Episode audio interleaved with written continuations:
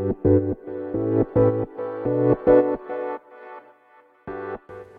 はようございます。なつきです。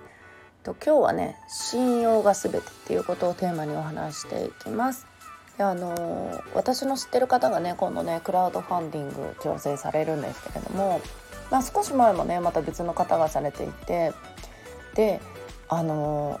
私も実はね最初の書籍をね電子書籍を出版する時にクラファンにねチャレンジしたんですね。で私あのその時まああのそれは本当にあの挑戦っていうやってみたかったクラファンがどういうものなのか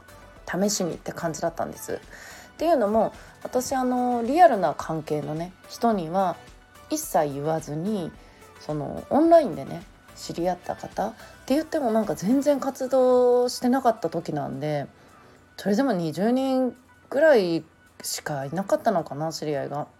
でその時にクラファンやったんですね。でまあ本当にあの書籍を一冊ね書く波に、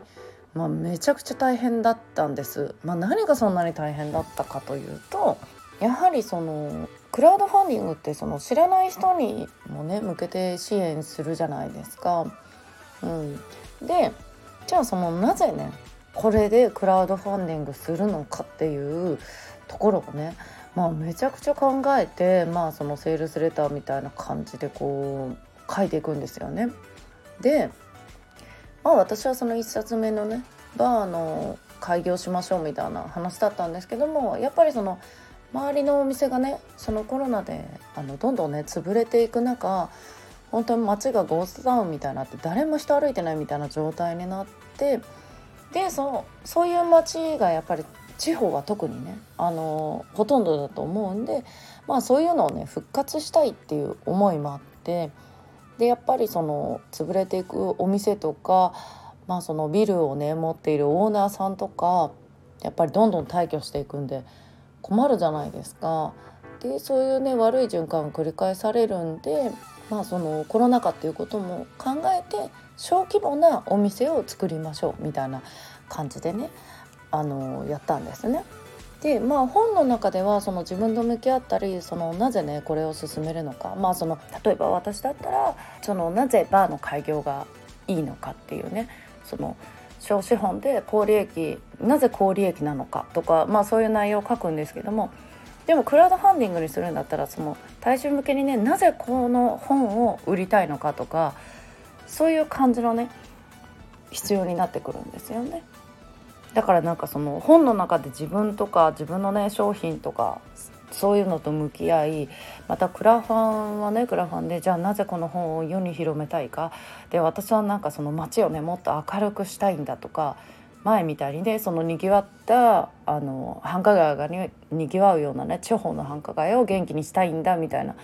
感じの訴えだとかね。でそれでまあどれぐらいね世の中の人が興味持ってくれるかとか、まあ、結構コロナ禍でね飲食店ってそういう感じであのクラファンされてた方非常に多いんで、うん、その本とはねちょっと離れちゃうまあ離れちゃうっていうか、まあ、本をねそうやってクラファンで売るのも全然ありなんですよね広めるっていう。うん、でまあそのね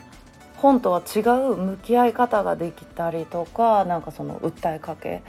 うんとかその自分の思いっていうのをねまたさらにそのなぜこれを世に広めたいのかっていうね思いと向き合うっていうところとかねあの結構ねまあいろいろそのページ作るにもリターン作るにもやっぱりすごいあの結構な時間がかかるんですで私それをねちょっとあの短時間でやろうとしてまあその分大変だったんですけどでもあのすごくねいい経験になったなと思います。で本当ねクラファンって今すごいいいシステムだなと思ってて。まあ別に私あのクラファンの宣伝じゃないんだけども、まあ、知り合いがまたねチャレンジするっていうことで本当にあんないいシステムねなんでみんなもっとやればいいのにって思う私もなんか何かの時にはまた絶対やりたいなと思って、うん、今度はしっかりね準備期間をしっかり設けてあのやりたいなと思って、うん、います。うん、でなんかここ最近なんかその考えるとかなんか自分と向き合うみたいな感じでテーマがねちょっと続いちゃってるんだけどもまあでもなんかそのクラファンのその準備中の話とか聞くとねやっぱりその頃のあなんかそれだけなんか熱い思いでその時はその時の思いでやってたなとか、うん、なんかそういうのを思い出してね、うん、やっぱりまたそういうのをチャレンジしたいなって思うようになってまあそのクラファンまではいかなくてもなんかその日々のね自分のその発信だとか、うん、そういうなんかプロモーションとかねなんかそのレ何かを書く時、うん、伝えていく時にもなんか非常にねそういう思いっていうのをね思い出しながらやっていくのもすごいいいもんだなと思ってね改めて感じて、うん、お話してみました。ということでね皆さん今日も素敵な一日をお過ごしください。またお会いしましょう。